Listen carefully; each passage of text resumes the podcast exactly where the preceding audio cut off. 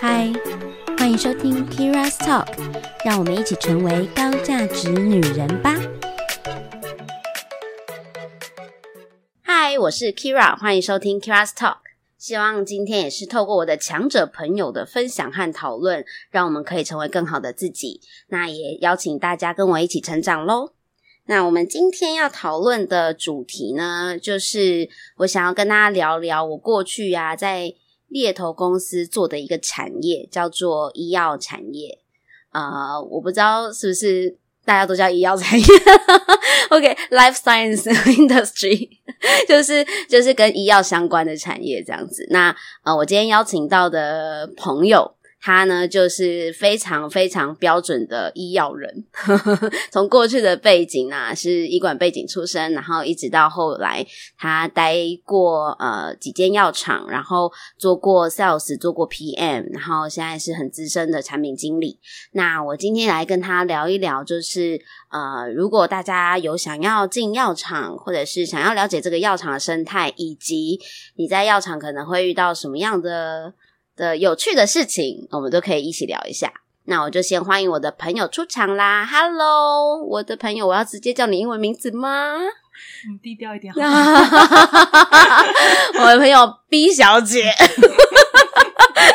我觉得这太好笑了。不是因为人家齁，现在接下来还要进那个好的药厂上班，所以有些东西我们要低调进行哦。所以那就是。让大家跟大家分享一下，反正他就是一个很标准、很资深的医药人。那首先你就先自我介绍，简单的。呃，我最主要我自己的背景都是在医馆，不论从医馆的大学，然后一直念到医馆的研究所。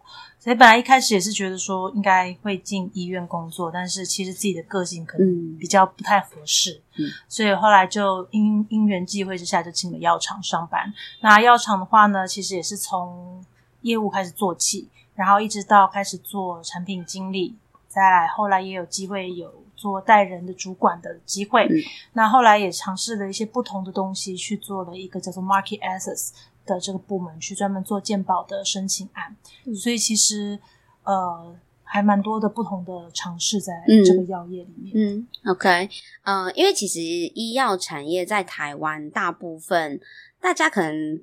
可能知道有外商药厂啦，可能知道，然后当然也会有一些台湾药厂这样子。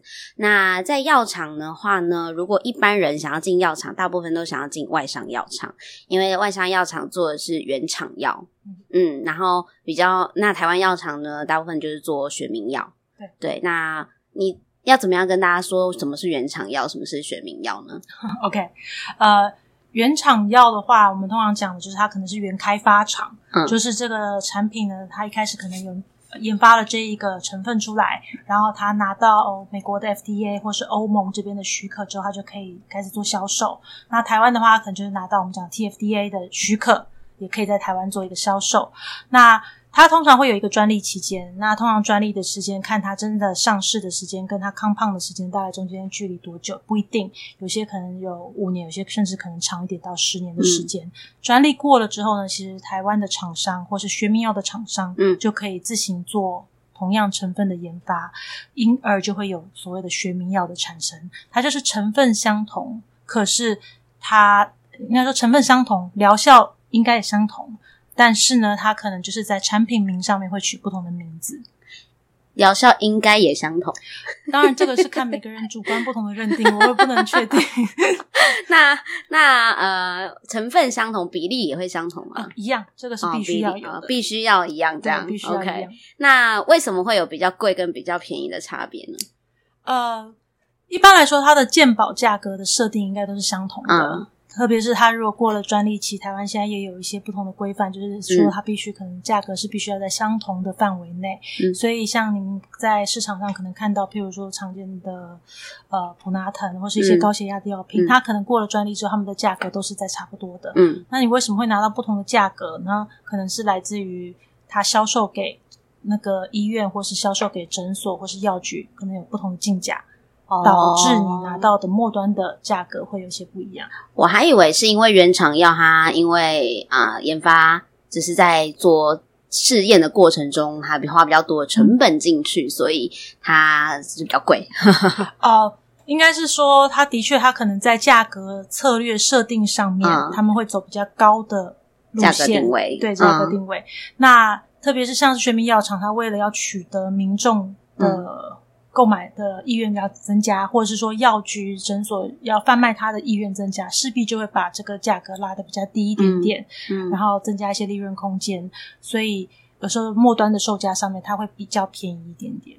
嗯，OK，好，大家不用太知道这个啊。反正呢，因为你拿到的药都是通常都是医生给你，所以医生给你吃什么，你就吃什么，都是好药，都是可以治疗你的药，呃，的，治疗你的病。OK，好，那嗯、呃，因为我们要进药厂啊，其实我那时候在刚开始要了解这个产业的时候，我发现药厂有非常多。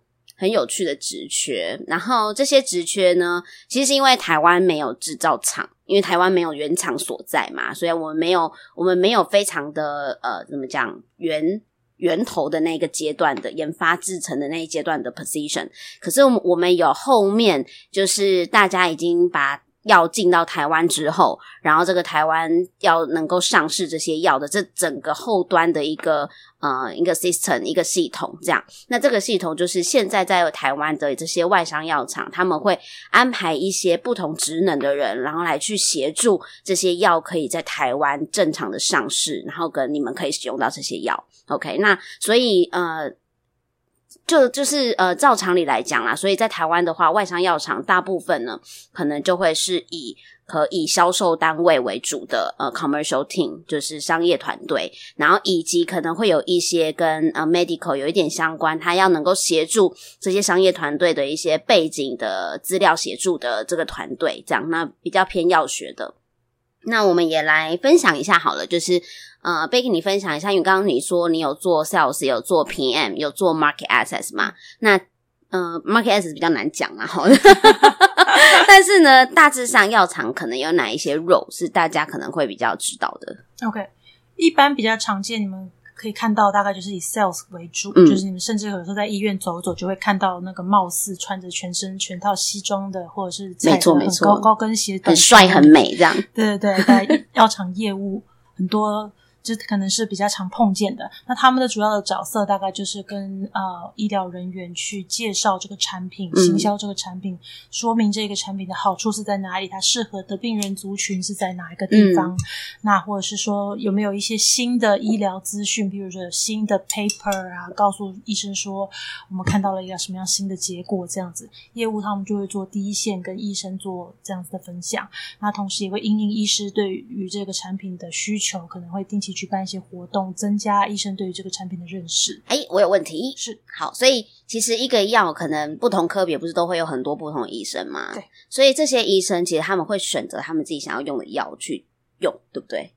对，是这个意思吗？对，所以说，假设我今天卖的是呃，都是可以这个治疗病的 A 药，然后你是都是可以治疗这个病的 B 药，那我们两个去接触同一个医生，医生可以选择他要给。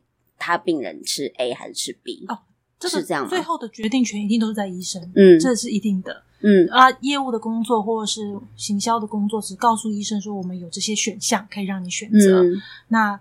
医生就会自己依照这个病人的状况去选择，说我这个病人最适合是 A 还是最适合的是 B。OK，好，那大家知道哦，就是这些药其实，在台湾都是已经可以，就是算是已经上市，都已经可以进入到医院体系里面，呃，所使用的才能够被医生所选择。所以其实有一些药是它还没有办法被医院所选择，那前面就会有一些前置作业。对，对对对，那这些前置作业就是我们刚刚说的那个。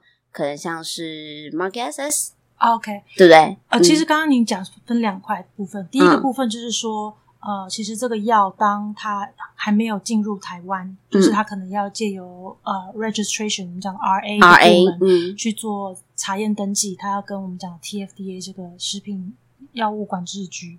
对，去做一个申请的部分，嗯、他把所有的资料在国外做过的所有的研究，都要让台湾的这个主管机关都知道之后，嗯、他们才会核发这个许可证给这个药，嗯、让它可以在台湾上市。嗯，那 Kira 你刚才讲的其实是另外一件事情，就是其实就算今天这个药在台湾有，它不一定是可以进这家医院，嗯，它还要再做一个进药的动作。我们常常讲这个 listing，嗯，因为这个药品的选择，比如说以一个高血压药好了。它可能就有四五种不同的品牌，但是一个医院它不一定需要这么多个品牌，它可能只需要两种就好，因为同样都是降高血压的药。Okay. 所以这时候可能呃，各个公司就要去想办法去找药局、找医师去说明说这个产品对于病人的好处，然后希望可以在这个医院被列入可以处方的。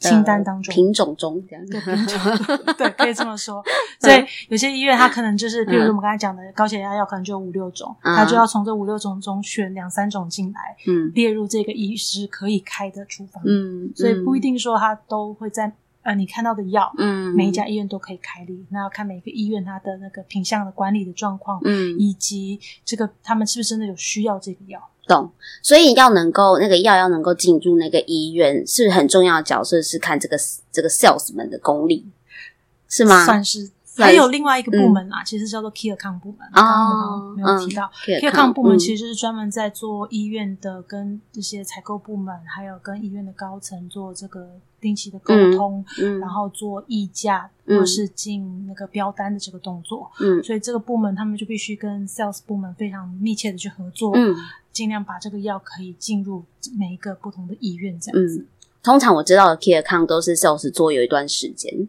才能够做 key account，对，因为你必须要对 医院的这些重要的人物都非常了解。然后有时候每个医院会有不同的体系是。系统，比如说像是呃荣院有荣院的系统。系统，嗯，然后市立医院有市立医院，那台大又是属于教育部的这个系统，对，所以你必须要对系统有一定的了解之后，你再担任这个角色，你做起事来会比较方便。方便，我的我的太白了。我讲很直白，没关系，是我讲的。就是有时候，因为做 sales 就是这样嘛。你你 sales 有些人做的做得好，就是因为他的客户关系管理的好。对。那你能不能够把这个东西，因为药品其实对所有 sales 来说，它就是一个产品，它就是要把它卖进去的。所以，如果你对于这些你的客户们都能够相当的了解，对整个系统很了解，你甚至可以摸准他的毛。是，嗯，那你就会 相当的方便跟顺利哈，可以让你的药可以进入这个医院体系里面。那当然进入了之后呢，能不能够买得好，又还是另外一回事。对，嗯，所以进入只是第一个关卡，那后面呢，就要把这个药品呢，能够在所有的让让所有医生都对这个药呢觉得嗯很棒，呃，就是要用这个药啊那种感觉，那就是要靠这些辛苦的 salesman。嗯嗯，那我必须跟大家说，如果你现在还很年轻，然后你很想要进药业。其实 sales 是一个非常好，就是你是想要可以尝试看看的一个入门砖、敲门砖，因为我觉得做 sales 进去的人，他的后面的发展性其实也是蛮高的。对，嗯，其实我们在看人才的时候，我们就比如说我们在内勤里面看外面的人才，看业务的同事，嗯、其实我们也会看他跟客户相处的状况，他在这个区域里面的表现，业绩有没有好，嗯，以及他跟客户之间的管理处，嗯、呃，客户的相处是不是融洽的，嗯，如果他在这些东西都做得很好的话，其实或许他在未来的升迁或是调到其他不同的 function 上面去的话，其实我们相信他也会有很好的一个表现。嗯，了解。那呃，因为你说。说你是从 sales 做到 PM 嘛？是。那 PM 这个工作本身又是在做什么？PM 的工作其实讲就是呃，做所有的产品的管理，就是你负责的这个产品，它所有从头到尾，你的策略要怎么做，嗯、你的活动要怎么做，你的讯息要怎么做，嗯、才可以清楚的让所有的业务都了解，以及让所有的客户都可以很清楚知道说这产品的特色在哪里，嗯、优点在哪里。嗯、所以它其实有点像是一个。你就是一个产品的妈妈的概念，Okay, 你必须要管着你的孩子，嗯、让他可以发光发热，让他变好。嗯、就算你的孩子可能本身有一些缺陷在，你都要有很好的爱。爱着他，然后把他卖到一个可以继续生活下去的一个地步。你 要找他的优点，对，然后让你的 sales 们知道要怎么样把他优点发扬光大。前提其实就是 你身为一个妈妈，其实你对你的孩子就是要无限的爱，嗯、不可以嫌弃他，不能嫌弃他，是不是？对，你就是要好好的爱他。OK，好，那你呃，一般人其实做 sales 要可以直接做到 PM 也不是这么简单的事。是，那如果。这个人他真现在就是一个 sales，他要怎么样成为 PM？其实像我们刚才前面我们有讲说，我们希望可以看到他在区域里面跟客户管理上面都会有一些表现。是，那我觉得除了把的业绩做好，然后把你的客户管好之外，当然一定要增加一些跟内部的一些互动，譬如说公司内部。如果有一些呃一些想要做的一些专案的时候，你有没有举手？嗯，展示你的一个主动积极的一个态度，嗯、或者是说你在你的区域管理客户，嗯、呃，或者是在销售你的产品的时候，你是不是有一些好的经验，可以让全公司的人作为一个学习的范本？嗯、这样其实你有一些好的成绩出来的时候，势必就可以让上面的人更容易知道说我是有能力的，我是未来有。机会可以做这个角色，所以其实主动积极的去抓取这些机会蛮重要的。对，我觉得现在这个年代很难让人家直接看到你，嗯、毕竟这么多个业务的选项，外面的人才也这么的多，你很难就是等待别人直接看到你，还不如自己发光，然后去争取会比较快。嗯、那是不是大家都很想要从 sales 变到 PM 啊？有吗？呃，我觉得也不一定，因为每个人对于呃自己生活的想法跟要求不太一样。嗯，有些人觉得想要去尝试看看整个产品的行销的这些。他们觉得好玩，可能会有一些不同的活动、嗯、不同的手段。有些人就会想要去尝试，但是也有人觉得在区域里面跟客户的互动，反而是他们更喜欢的。他们可能比较不喜欢坐办公室，嗯、他们喜欢在外面跑，喜欢去挑战这些人与人之间的相处。OK，所以就是看每个人自己的个性跟想法是怎么样的来取决。但是有一个很现实的问题是，请问 Sales 跟 PM 哪一个薪水比较好呢？呃，其实也是看。就是如果你是表现很好，你是属于 top sales，、嗯、你的薪水自然会因为你拿到的奖金多，嗯，你可能你的薪水就会很高。嗯，那 PM 的话，一开始薪水通常不会高，嗯，因为你只是刚开始出来而已，你刚开始历练。但是随着时间累积你的经验，嗯、的确，他的薪水增长的幅度会可能比业务来得好。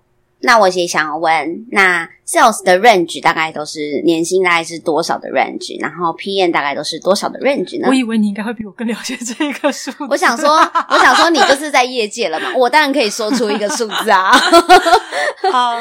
我印象中啦，当然，如果有一定的年资的业务，嗯、可能譬如说五到十年的业务，它、嗯、应该至少都会有百万起跳啦。对，嗯，嗯，那当然到多少还是取决于它业绩可以达到多少为主。嗯，对。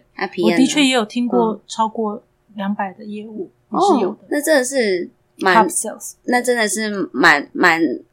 蛮稀有的，对，蛮稀有，但是的确也有。OK，OK，、okay, okay, 那 PN 呢？PN 的话，嗯、当然也是看就是年资不一样，但是呃，我印象中应该第一年的 PN 应该也可以将近快百。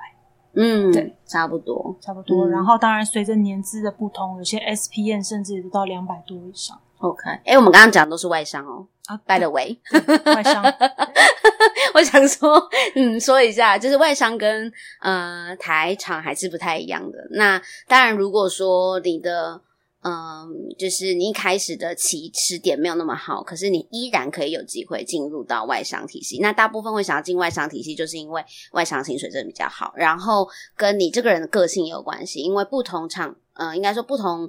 厂商不一样，公司文化啦。那有一些人就适合待在台厂，那有一些人就是个性上就比较适合待在外商。嗯，嗯，那我其实也想要就是稍微跟你讨论一下，就是说像我们现在有很多的小朋友们，那他们可能刚毕业，那通常是什么样的条件，他比较有机会进入到外商的药厂公司？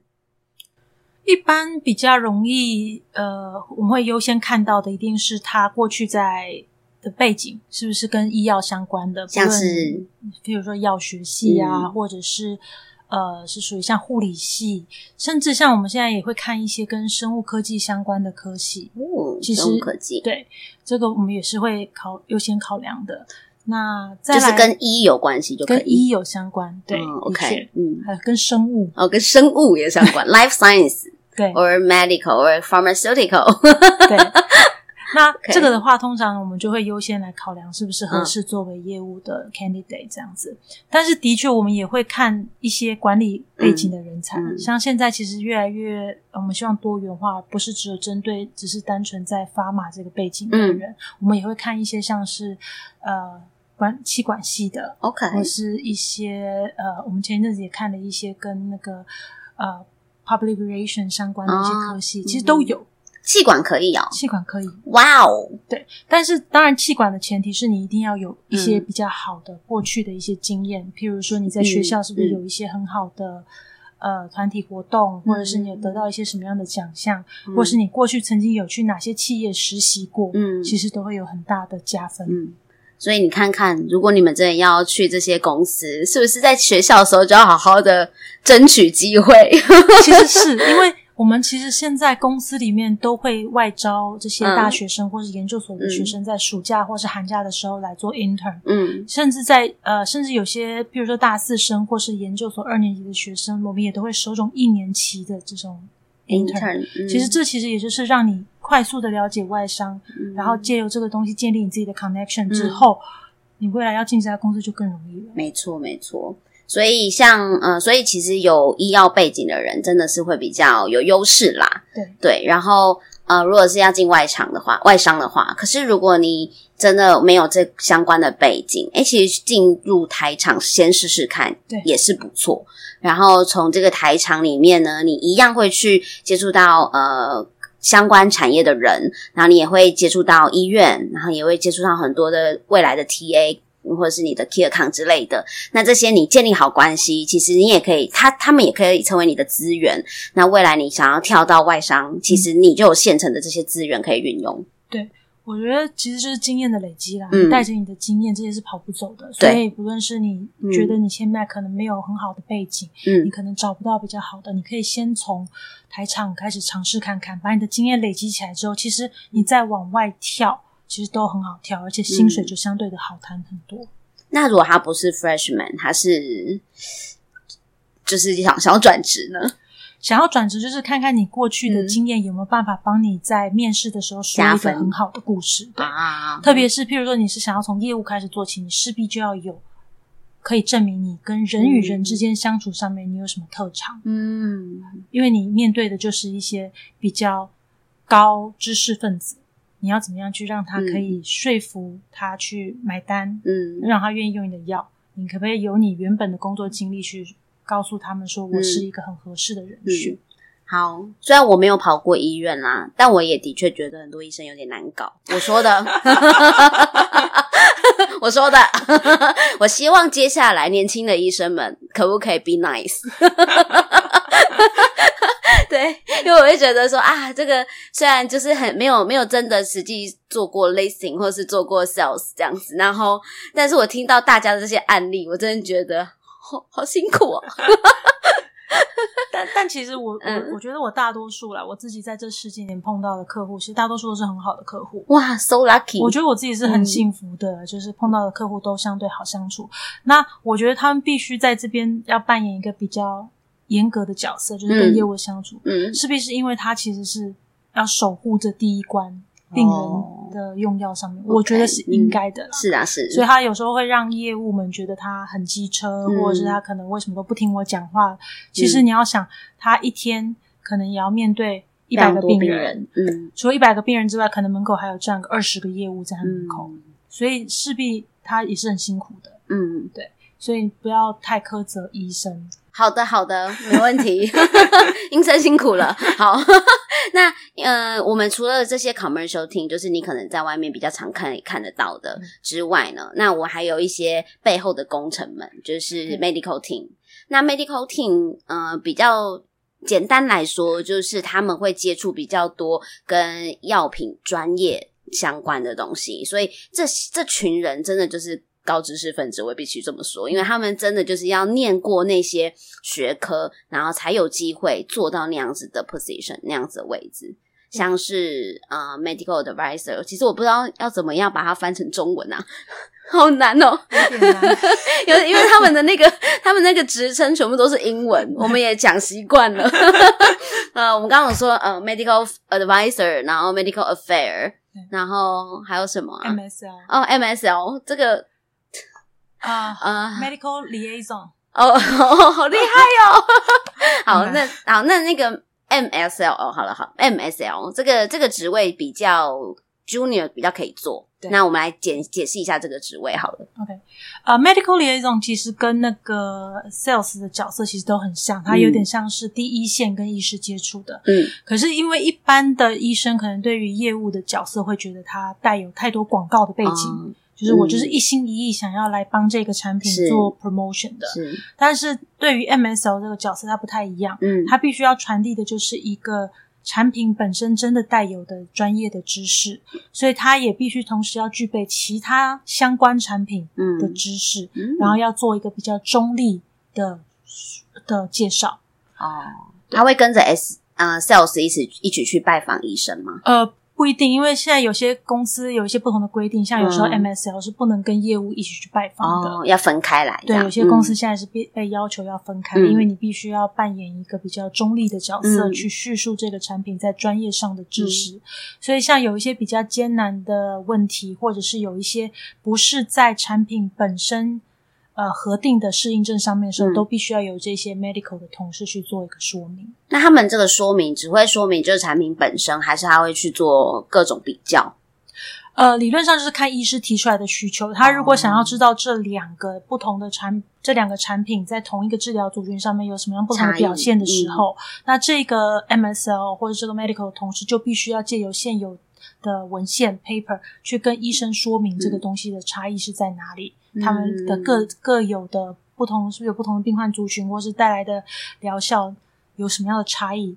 那但是他必须就是还是要坚守的是说有的东西，而不是做一个广告行销的一个角色。理解，理解。嗯，那这样子的植物，新鲜人可以做吗？呃，通常这个植物它的要求就会比较呃。特别需要在你可能过去是呃生物相关的，或是药师相关的这个背景，因为它必须要很专业，嗯、你必须要在 paper 的读。呃，阅读上面以及在理解这些内容上面，都必须要非常的认真。我觉得英文要很好，因为那是那是基本条件。英文要很好，没有啊。如果做 sales 还不一定可以，就是可堪用即可嘛。啊，但是现在越来越多外商公司在业务的要求上面都会设一个多亿的门槛，已经开始越来越多外商走向这个部分，因为你必须要、嗯、也是要去了解 paper 里面写些什么东西。哦，可是我觉得。就是哦，好了，对了，如果要了解 paper 里面有一些比较那个咬文嚼字啊，或比较艰涩的，对，是需要一点程度。对，所以现在像有些公司可能设门槛就会设定在至少要五百以上啊，才可以。嗯哦，五百简单呐，大家加油！就先 考在手上，然后等他去应征的时候就可以直接拿。对对对对对，是。所以所以通常 MSO 他可以是新生人，但他就是要这个 background 的人，对，这样。那不然就是他可能已经有药业经验的。对，然后可能可以在做转职的时候，就是转不同 function 的时候，试试看 MSL。对，因为通常在 MSL 的面试，可能都是要现场给你一篇 paper，、嗯、然后可能在考试前的三十分钟让你准备，嗯、之后的考官就会问你说，刚刚这一篇的 paper 讲了些什么东西？嗯、那你要怎么样在，比如说三十秒钟或是一分钟的时间内，跟医生做这个 summary，、嗯、做这个介绍，这样子。嗯，哦，那这是蛮蛮。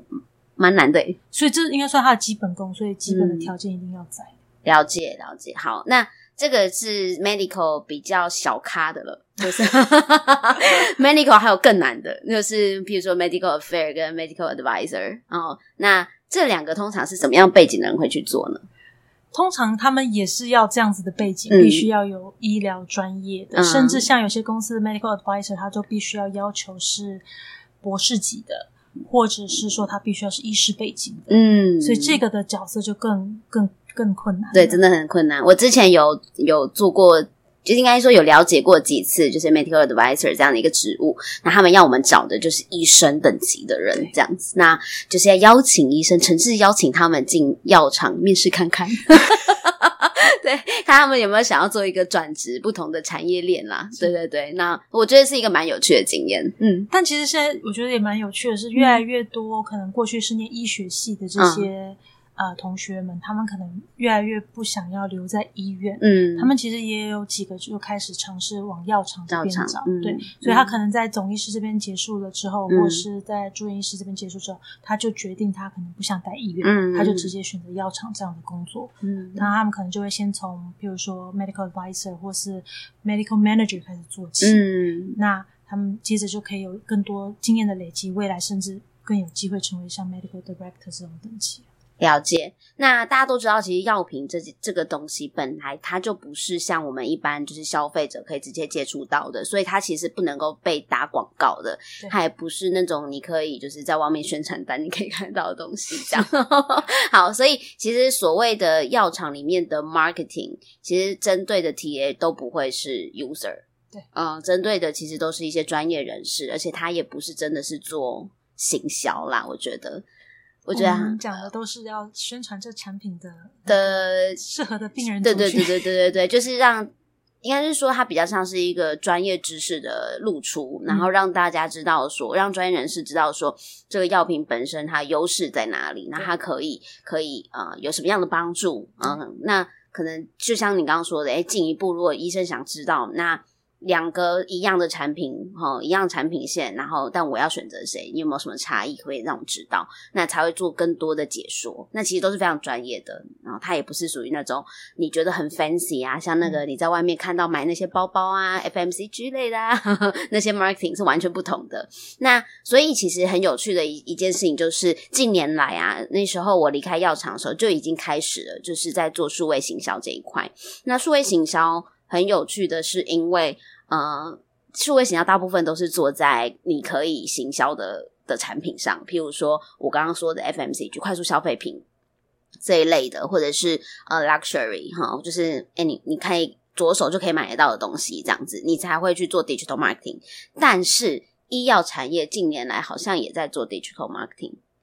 对，因为其实呃，过去有几家厂商都有在做一些，像是提供一个医疗平台，可以让医生更简单的去得到这些相关的知识。嗯、那但是刚好又伴随着疫情的开始，从二零二零年开始，嗯、加速了药厂要往这一块去走的这个速度，所以现在开始就会各个公司就会开始成立一些 digital marketing 的人的人才的需求。嗯、最主要就是希望借由一些平台的建立，或是一些管道的建立，可以加速借由这些方式，让因为疫情的关系很难接触到的医生，都可以借由 digital 的方式，迅速的得到产品的相关知识。了解，所以算只是只是算是一个不一样的平台的转换，对。对，那比较不需要以前就是一直透过人力的方式，你现在用数位其实也很方便。对，所以像现在就会借，譬如说借由 digital 的方式，我们办一些 webinar 嗯的线上的课程，不论是用直播的，或是用录影的方式，让医生可以借由呃不同的平台去看。那同时呢，也会定期的发一些像电子报的方式，让医生可以知道最新的知识是在哪里，嗯，或是他可以勾选他有兴趣的东西，我们就可以借由这个产呃这个。疾病领域有什么新的知识，也可以借由这个平台发送给他们。那或者是说，我们常常会有一些国外办的一些活动，也可以借由这个方式邀请他们来参加这个国外办的，也是类似像 webinar 嘛，嗯，或者是一些专家的对谈的一些活动，嗯，也可以借由这样的方式邀请他们一起线上去参加。所以以后就不用每一周都办 seminar 了。呃，其实我觉得 digital 的方式见见见仁见智，有些医师。很买单这些东西，嗯、但也有医生觉得这个东西不是那么的方便，特别是你要想，你的 email 里面可能会同时寄来二十家不同药厂提供你的资料，嗯，你要怎么样去筛选，怎么样去选择你想要的东西？嗯、有时候通常都要从垃圾堆里面去找到这些 email。哦，对，那但。的确，我们只能说这是一个未来发展的方式，嗯、但是是不是真的能够完全的去取代现有的业务同仁？其实我在这一块我还是画一个问号的。了解，可是因为我在想的是，现在医生其实都慢慢的年轻化了，是，嗯，所以应该有很多就是。呃，手法呵呵 可能会跟以前很不一样了啦，就是经营的方式，经营顾客的方式，然后以及跟呃这些，因为医生算你们客户嘛，就是跟这些客户们的之间的连接，然后跟建立关系的方式，其实我觉得应该都会有跟以前很大不同。跟以前真的是差很多，因为当然也随着近年的法规越来越严格，嗯、可以跟接触跟客户接触的方式管的会被越来越多，嗯、所以现在跟客户的方接触的方式呢，可能就会和以前我们在二十年前跟客户接触的方式会完全不一样。现在医生我们的确也观察到，就是他们在生活的方式和过去资深的这一代可能会有一些不一样的差别在，嗯，嗯，譬如说。这一代的可能比较重视家庭生活，嗯，他们可能比较享受个人的一个呃领域，所以他们可能在周末的时候，他们就不喜欢出来，不喜欢参加活动，所以这个时候线上 digital 的方式，他们就很喜欢。所以我们的确有观察到这样的趋势，嗯、但是是不是这样子就可以完全满足到他们的生活，在这个呃对于产品的需求，其实也不一定。所以我觉得是都是加加减减，必须都要一起搭配着进行啊。OK，了解。那我要开始问一些我觉得会有点难回答的问题了。好，那你觉得呢？现在现在跟啊、呃，因为其实你做 PM 已经很少会直接跟医生接触了，对不对？比较少了，嗯，到因为其实后来是随着职位的变动，到开始带人，其实就比较少会是所以你，所以你现在大部分时间应该都会是在啊、呃，如果有工作的话，都是在办公室内，对，然后跟同仁们。一起做简报，跟同仁们一起做简报，跟老板们做简报。好，OK，好。那你觉得哦，在药厂的这个生态啊、嗯、来说，在因为其实外商公司，嗯，会不会让人家觉得说，哎，其实因为都是外商公司，所以有什么样的优点或缺点？如果我在这样的一个工作环境下的话，我觉得外商公司。听起来其实大家的第一个反应一定是他的福利很好，薪资可能不错这样子。嗯，但是我觉得他后面带来的就是他的生活的压力可能会相对大一点点。然后在那个内部的状况，可能你要把关系做的相对的要好一点点，人脉经营啊，人脉经营。对。可是其实，在台湾很多大公司人脉经营也是颇重要啊。对，只是因为我们通常会讲说，这个公司绝对不会是你待一辈子的公司。嗯。所以你的人脉经营其实是可以帮助你在各个其他不同的公司里面挑来挑去的对一个帮助。嗯，大家知道吗？其实外在台湾的外商药厂啊，他们让当你真的数手指头数得出来，就是那几间。所以呢，同样的职位，同样的科别，其实就那几个人。就是大家轮来轮去也跳不到哪里去，一个萝卜一个坑，对，而且现在连坑都越来越少了，有没有？所以萝卜有时候又塞不进去。呃，那刚刚我说科比的意思是因为，其实因为药真的是一个很专业的领域，所以呢，呃，通常有一些像我们今天我的朋友，他就是属于 primary care 比较专业的，可是会有一群人他比较专业的其实是呃呃 special care，那 primary care 就是一般药品。可以这么说嘛？然后那个 specialty care 就是特殊药品。那我们来解释一下这两个差别好了。OK，primary care 的话，我们可以讲简单一点，譬如说我们常常听到的高血压药、高血糖药，嗯，这就是一般普遍大众会常常要用到的东西。嗯，那你可能呃满街上，譬如说十个人就可以找到四五个人都是这样子，有这样子疾病，好哀伤哦。好哀伤。那我问你哦，减肥药是属于哪一种药？减肥药 有点难界定。我们我们通常不会有很明确的界定，只是说大概是这样的方向啦。嗯、对。减肥药是哪一种？对啊，它是特殊的还是 primary 的？我我我不太我不太确定应该要怎么分，但是因为它又比较特别，因为它不是属于健保。给付的药，它是自费药品，嗯，对，所以它走的方式可能又跟我们一般讲的 primary care 或 specialty care 会稍微不太一样。嗯，好，那另外一种就是 specialty care，就是特殊用药。那通常比较多就是那个他们针对的病人，就是这些药会使用到这些药的病人，通常都是比较罕见疾病的。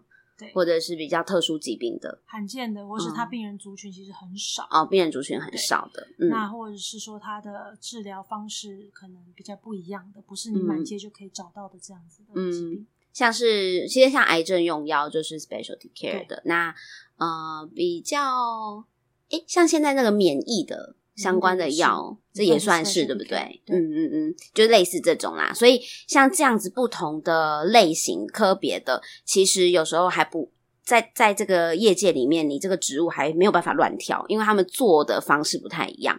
所以如果你是专精在一般用药的人，你就有一点难跳到特殊用药去。那。当然，反过来也是。如果你是专精在特殊用药的人，也有一点难回难到一般用药这边来去做 PM 或是做 Sales，因为客群就完全不同，然后使用的方式也不同啊、对，所以我觉得这是蛮蛮大的差别啦。所以说，我刚为什么讲到这个？哦，就是我 我突然想到，就是因为其实当你呃选择了不一样的呃类别的时候，其实你进入的那个氛围，你进入这这间公司，其实你有时候也会开始建立到不一样的。怎么讲人人脉，人脉呃人脉圈，然后因为我刚刚不是说嘛，这个呃不同公司其实就那几间，然后跳来跳去的，所以其实有时候你要跳到别的公司的时候，搞不好那个公司的老板你早认识了，对，嗯，那就是你的那个人脉类别就是那些而已。所以人跟人之间在这样的一个产业，它非常的 niche，所以你真的是需要学会怎么样建立好关系。嗯，而且外商的这几年其实也是因为整个健保环境还有大环境的关系，所以外商这几年变动其实很大。所以你看，陆续有几家公司，他们都会有比较大幅的裁员。真的耶，可是这些裁员是因为疫情吗？疫情也有一点点相关，然后它的产品特性也有一些相关，再加上公司可能想要有一些不一样的转型。嗯，那所以我觉得。呃，在外商你就必须随时要盯紧，随时要保持好自己是在一个很高的状态。我的高是指说，可能你的变动性很高，嗯、你可以随时弹性的去，弹性很大，弹性很大。嗯，对。不然的话，你可能如果你只是，譬如说，你只是一辈子在这个业务，在这一家医院，但是你从来没有弹性的跳动过其他的的职位，或者是你有什么很好的表现的话，嗯、或许你在在变动公司变动的时候，你就会很危险。其实真的有蛮多药厂的朋友，他可能在这间公司就是待很久了。可是，所以如果通常就是公司突然间一个瞬间要裁员，他真的吓到一个不知道该怎么办，因为他也没有办法去适应其他公司的步调。对，所以现在越来越多外商都在强调一个叫做敏捷度。嗯，我觉得这是一个一个很。抽象，但是又很重要的一个字，敏捷度是怎样？就是狡兔咬三窟，你要能够跳来跳去。大概底下的意思可能是这样，但是我觉得就是要维持自己是一个永远是可以不被取代的一个状态，必须要是这样子。嗯，其实我觉得在哪里都是这样啊，只是说因为呃，我觉得在外商公司的原特别讲外商公司的原因，是因为竞争压力真的会比较大。然后大家在里面其实都优秀，嗯、然后而且嗯、呃、很容易因为公司文化的关系，或者是啊、呃、总部也不在台湾嘛，总部在国外，所以有很多的决定权不是台湾这边可以所做决定的。那当然，今天一个变动，你的能力不够好，或者是你平常你的敏捷度没那么高，你的 弹性度没那么高的时候，你就很容易从这样的一波的变动就就失失去了你的位置。那所以这些东西都会是大部分可能都很有可能在各种产业的外商公司都可以看得到，因为讲真的就是。你知道总部啊，老板都不在台湾哦，所以外面的人，你随便讲一句话，然后说台湾这个市场就是这么小，那一丁点大，而且有健保那么难赚，对不对？对 他一个地方一个产，他觉得这个 BU 不要了，那个整个 BU 就是不见了。对，所以当你整个 BU 不见，你知道那是有多少家庭、多少人吗？对，特别是现在，因为很多外商都会被划在跟大中国同一个区域哦。嗯，这样相对其实这比较现实，觉得你的能见度会越来越小。对，嗯，因为台湾的毕竟就就这两千万人而已，能够产出的药弹丸点大，我们产出的利润真的不够多啦。对，对，所以我们市场相对就是小，嗯、那也也也难怪人家不想要放资源在我们这个国家上面，对不对？我讲国家哦，所以我觉得这有很多很多的美感，但是呢。呃，依照我们这个小老百姓的想法呢，就是再怎么样，你要进去这个产业都还是有机会的，因为缺总是在。对，那有一些人可能会觉得他在这个呃产业里面已经没有位置了，那比较多有可能是因为可能太资深了，嗯，然后太资深的关系，当然太资深就是贵嘛。然后呢，公司如果第一个他没有这个这么资深这么好的位置可以给你的时候，就觉得。啊，我可能请不起你这尊大佛啊，就不太好意思这样。所以其实有些有有有些情况，就是当这个产业在变动的时候，很多第一批被裁员的人都很有可能是因为他太资深，然后太贵，然后或者是他真的公司有预算问题，他想要缩减人力，他想要缩减运成本，他就可以用一些年轻的，对，嗯，用一些免洗筷。我们常常讲，就是可能 呃，我要找两个年轻的或三个年轻的都可以抵一个资深的，哦，而且肝还比较好用，对，好用，而且它这边可以 cover 到更大的区域，哦，机动性很高哦，尤其是 sales 哦，好，大家加油哦，哦，所以我觉得其实其实像这样的情况，在很多的产业都有啦，不是只是药厂而已。嗯、那我我自己会觉得，嗯。其实职场本来就有很多黑暗面，然后呢，很多东西，很多这些黑暗面都是跟人跟人之间的相处有关系的。然后以及你能不能够除除了你能不能够好好对待你下属之外，跟下属好好共存，甚至你的同事、你的同才们，就是能不能够好好的和平共存，然后跟你的上司能不能够好好的就是合作，这些都很有关系。对上对下，就是我觉得一门学问。没错，对啊，就是做过三明治的你，想必 很很辛苦。但但是我真的觉得，就是当做过三明治之后，嗯、你就会觉得，其实老板们的想法，其实当然有他们的压力在啦。早期我们就会觉得，老板怎么会有这种这这种想法，真的是太迂腐了，太糟糕。可是你真的做了老板之后，你就会觉得，你夹在中间，你有你的压力在，可是你又不敢把这些话真的好好的跟下面的讲。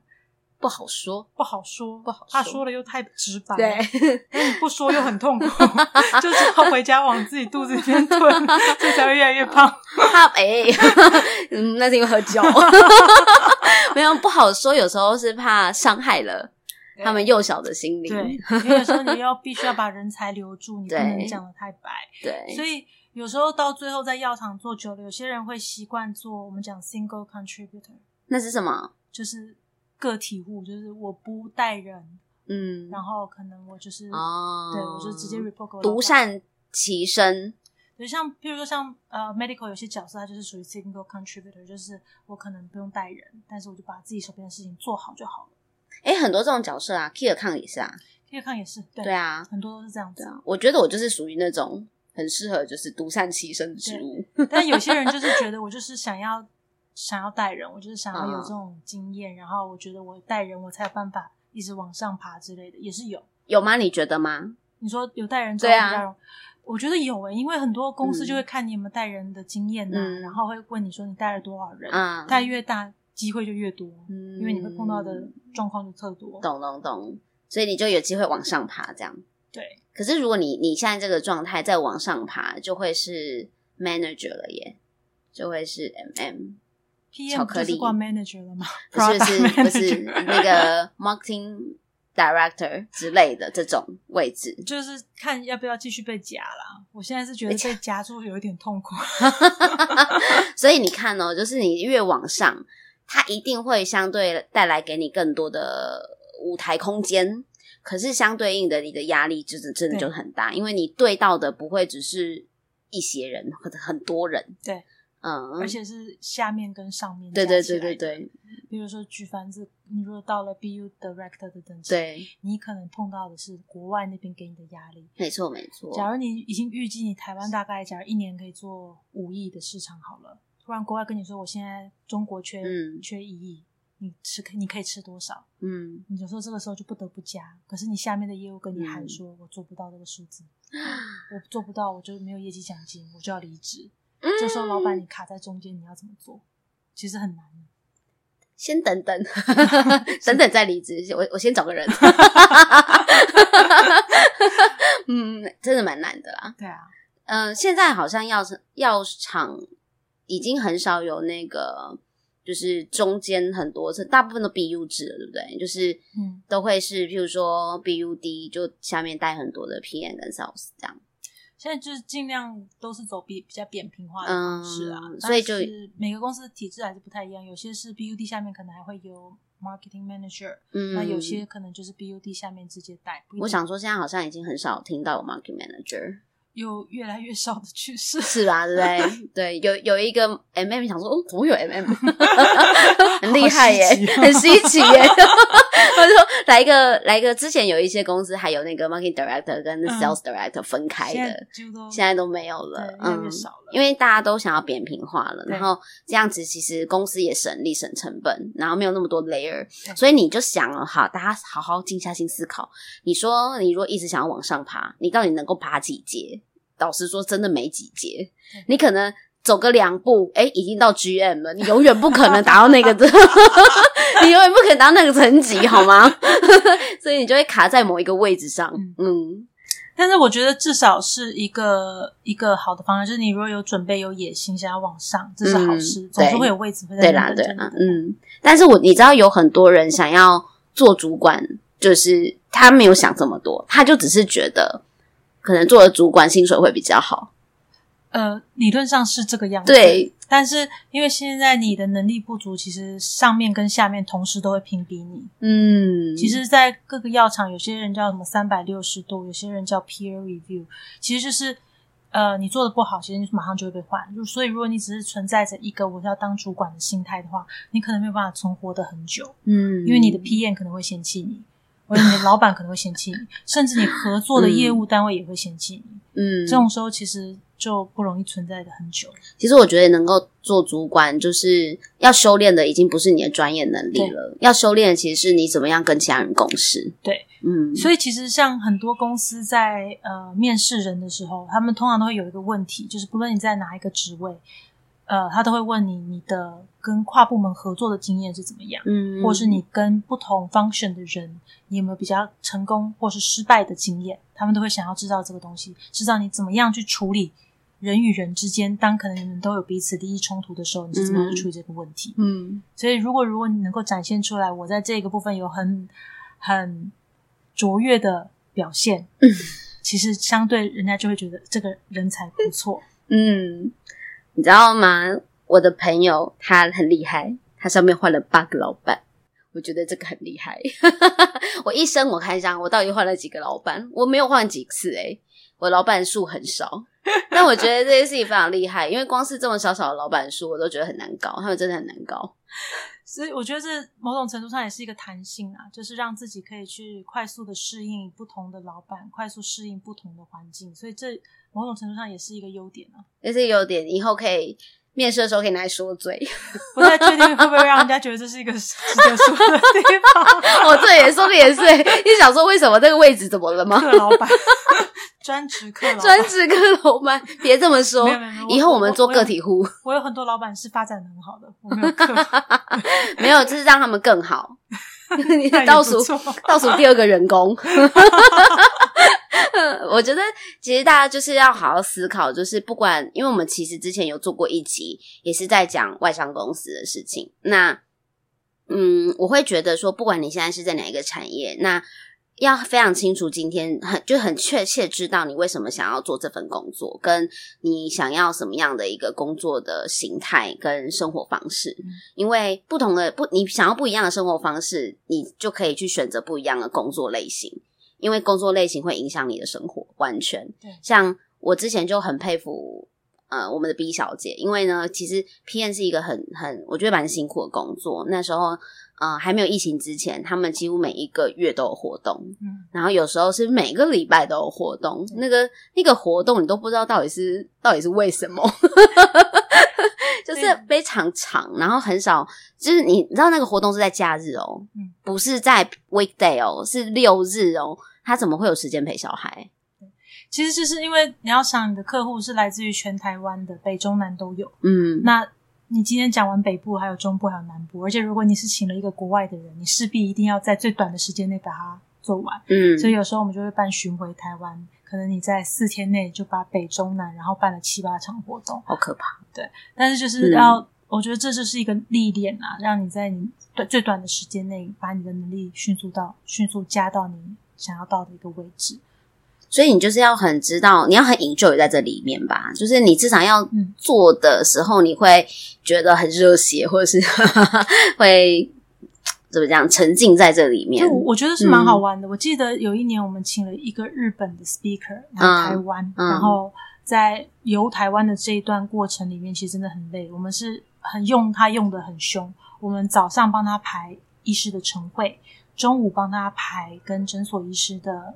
呃，也是一起吃饭，然后但是他就会介绍这个这个医学新知这样子，嗯，然后下午了再在医院办一个 lecture，嗯，对，那个可能是住院医师他们办 lecture，说介绍东西，晚上再拉到一个地方去办晚餐的 lecture，所以等于一整天就帮他排了四场活动，嗯、然后我们帮他排了三天这样子。嗯，所以那一天我记得结束的那一天，我们要送他回台北的饭店，我们在高铁上，我们就一人一瓶啤酒干，办完 会觉得很有成就感。对对对对，我们会去算说我们到底这一场活动里面我们接触到了多少客户，嗯，嗯。然后我们也会有收他们的满意度，看他们这、嗯、这次有没有什么问题，嗯，像。我记得那时候我们还有碰到诊所的客户，嗯、是直接在当天就跟他跟我们的业务下单。哦，很棒哎！所以做这些东西，你就是要自己从里面找到的成就感，嗯、找到开心的地方，对，会让自己觉得，哎、欸，我好像做到什么样是 milestone 的东西这样子。是，嗯，所以其实像这样子的情况，我觉得像这样的生呃工作内容，它的确可以快速的帮你累积非常多的经验。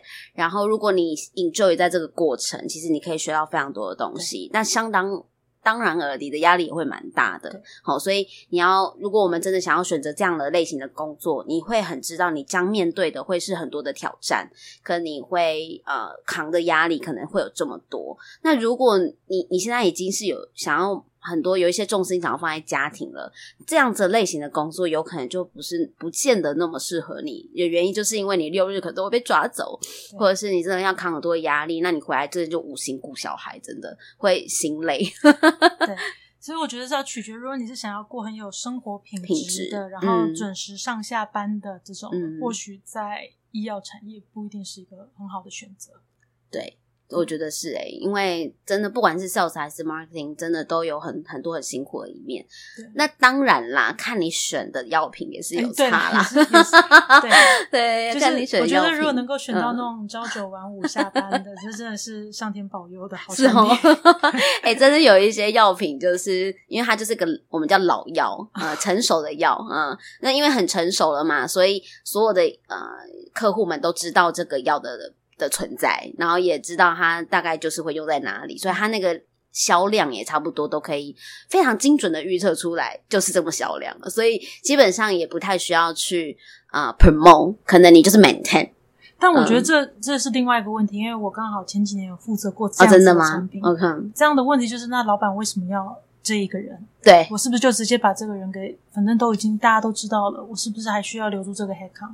需不需要这个 PM？是不是？对嗯、所以其实这种情况下，就是你要在这个里面，你要创造出你自己的故事跟你自己的奇迹。怎么样在原本可能，假如这个就是只有五亿的市场，我要怎么样让它可以扩增到五亿一千万、五亿两千万？嗯，不然其实在这个位置的人是没有价值的。说的也是哈。嗯，所以诶，如果没有 PM 的话，好像就是以如果以这样的要的话，没有 PM 好像也可以，对不对？的确也可以，就放着，嗯、然后它可能会随着时间，譬如说学名药出来，慢慢取代，它就被淘汰掉嘛。对，哦，被淘汰掉的药，的确就是有碰过，就是我后来我们就把人力拉掉了，嗯，结果它这个就会快速业绩就快速下降，嗯，降到后来可能我想要再回来的时候就已经来不及了。了解，好，所以所以其实我觉得，我觉得有时候就是看大家现阶段想要的东西是什么啊。本来就是这样嘛，就是可能我们在年轻的时候都很冲，我觉得花点很多时间在工作上完全没什么问题。但是，嗯，如果你慢慢的你进入了人生不同的阶段，你可能想要的东西跟你原本不一样的时候，这个时候，呃，工作的选择、工作形态上面的改变就会蛮重要的。对，嗯，我这几年的肝指数大概都是超标的，永远都是红字。自从我最近离职了之后，突然健康了起来，是吗？难得看到是属于没有红字的状态。哎呦，好，我最后要想问一个问题，就是你觉得在这几年的工作经验里面，嗯，你你觉得最值得你可以跟大家分享的学习是什么？我觉得是人跟人之间的相处，你把人建立好，嗯，这个东西是我觉得一个很大的学习，因为呃，其实我发现。我小的时候，还刚出业界的时候，我的人脉其实不是经营的这么好啊。我就是一个爱恨分明、喜好厌恶全部放在脸上的人哦，直来直往型，直来直往。对，嗯、我觉得这个人很很笨，我就瞧不起他。你不会跟，你不会直接跟他说你很笨吧？我不会跟他讲很笨，但是我会表现在我的脸上，就是你怎么做我这么烂的样子。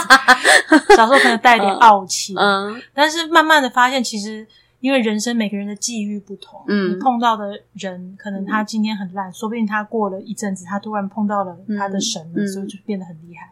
嗯，就我的确就碰到这些人，后来变得很好，可能还变成我的老板之类的。哦，对。那所以后来的几年，其实我越来越有改进我的自，改进我自己，不要去瞧不起这些人，嗯、或者是我要试着去从他们里面去学习到这些东西，嗯、甚至。我期许我自己去当别人的贵人，嗯，去在适度的时候去扶人家一把，帮助人家一把，嗯。那我觉得这是有一些反馈的啦，就是不论是在别人的口中再听到我的 reputation 好不好，或者是说我可能可以再从这些人里面得到一些后面的帮助，所以我觉得这个是我这几年让我觉得至少在这五年到十年内，我觉得我有改进，而且我有得到一些东西的地方。OK，你看吧，还是做人最重要。真的，可是你听到转了很多手，然后回来的消息是讲说自己是很不错，就会觉得嗯不错。有有有，我有这种感觉。就像我以前做猎头的时候，都是做人的生意哦。这个转很多手回来的讯消息很重要。对，你就从别的猎头口中，哎，人家说 Kyria 好像很不错，真的是一个爽哎。对啊。而且说不定你以后还是需要这些人帮你介绍一份工作，嗯、或是拉拔你到什么样的位置。嗯、所以我觉得，有啊，我现在需要 B 小姐拉拔，我们我们互相共存一下，互相拉拔一下。好问题，好啦，我觉得就是人跟人之间相处就是有缘分。然后呃，如不管你现在的工作怎么样，或者是你有没有很想要在这个医药产业里面生活的很好，或是你想要进入这个产业，我觉得大家都有各种的方式都可以选择。然后以及呃，只要你有想要，一定就有方式可以得到。我觉得是这样子。那只是你要真的确定你为什么想要。对，嗯，那就是这样喽。对，对，所以其实呃。就像我常像我之前会去学校去对一些大学生去演讲，其实我都会跟他们讲说，如果你们觉得你们真的想要谈有问题，其实我都非常欢迎大家可以跟我联络来问这些东西。嗯嗯、但是前提是你要自己先想好你的问题是什么，对、嗯，然后你想要的生活是什么，你不要跟我说我就是想要九点五点下班。然后你再跟我说我要怎么样赚到高薪，这种东西我就觉得我没办法跟你讲话讲下去。嗯、对，你就心里想说这个人脑子有洞没有啦？